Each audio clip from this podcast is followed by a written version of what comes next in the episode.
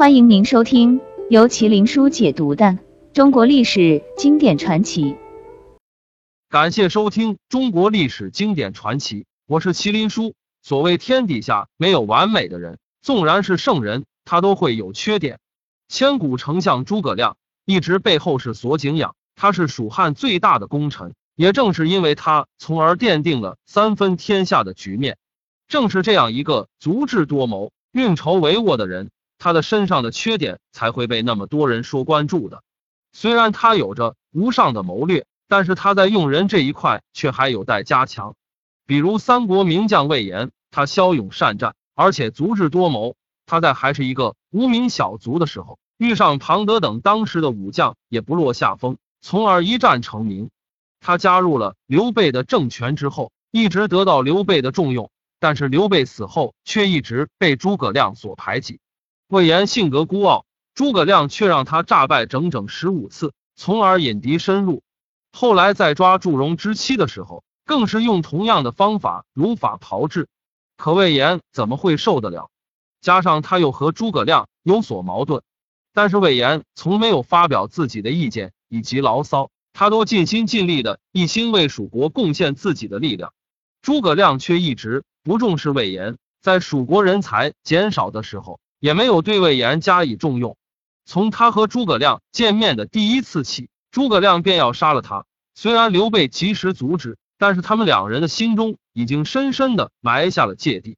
诸葛亮认为他是一个长有反骨的小人，总有一天他会背叛蜀国，所以至始至终都从来没有信任过他。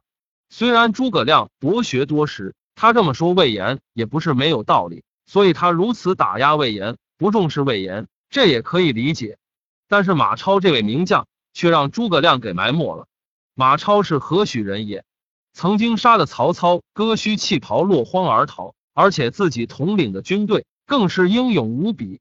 他大败魏国名将于禁等人，更和魏国猛将许褚大战上百回合不落下风，足以见得他的武艺十分的高。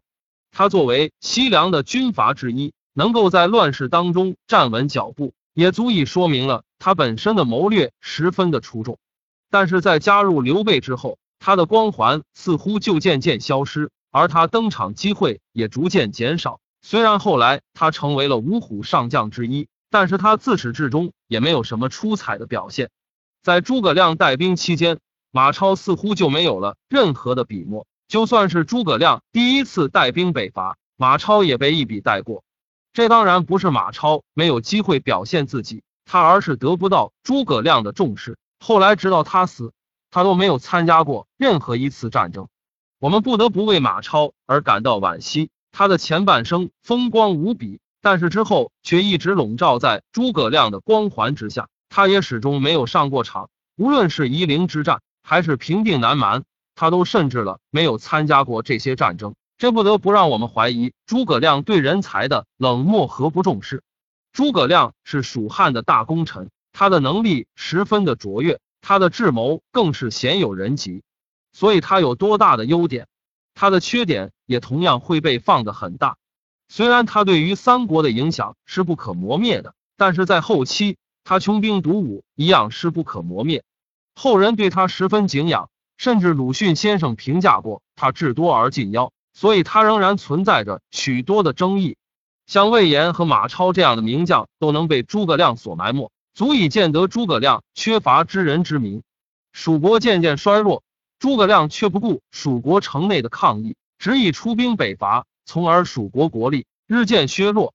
他为了报答刘备对他自己的知遇之恩，也为了完成刘备的遗嘱而出师北伐，但是他高估了自己的实力。也低估了魏国的实力，所以北伐最终导致了失败，从而也招致了祸端。